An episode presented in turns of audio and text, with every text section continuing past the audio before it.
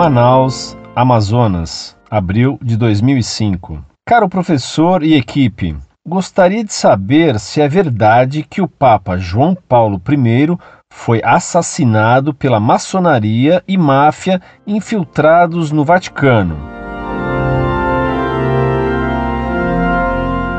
Muito prezado, salve Maria. O que se sabe é que João Paulo I queria expulsar do Vaticano os cardeais e eclesiásticos envolvidos no escândalo do Banco Ambrosiano. Esses eclesiásticos tinham ligações com a loja maçônica P2 de Lício Gelli e com a máfia de Michele Sindona, que depois de ter tido contatos com Monsenhor Montini em Milão, pôde se infiltrar em meios do Vaticano quando Montini tornou-se Paulo VI.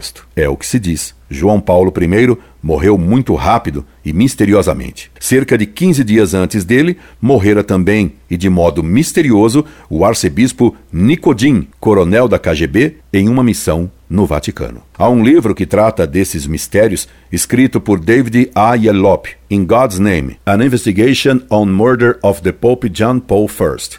Incorde Jesus Semper, Orlando Fedeli.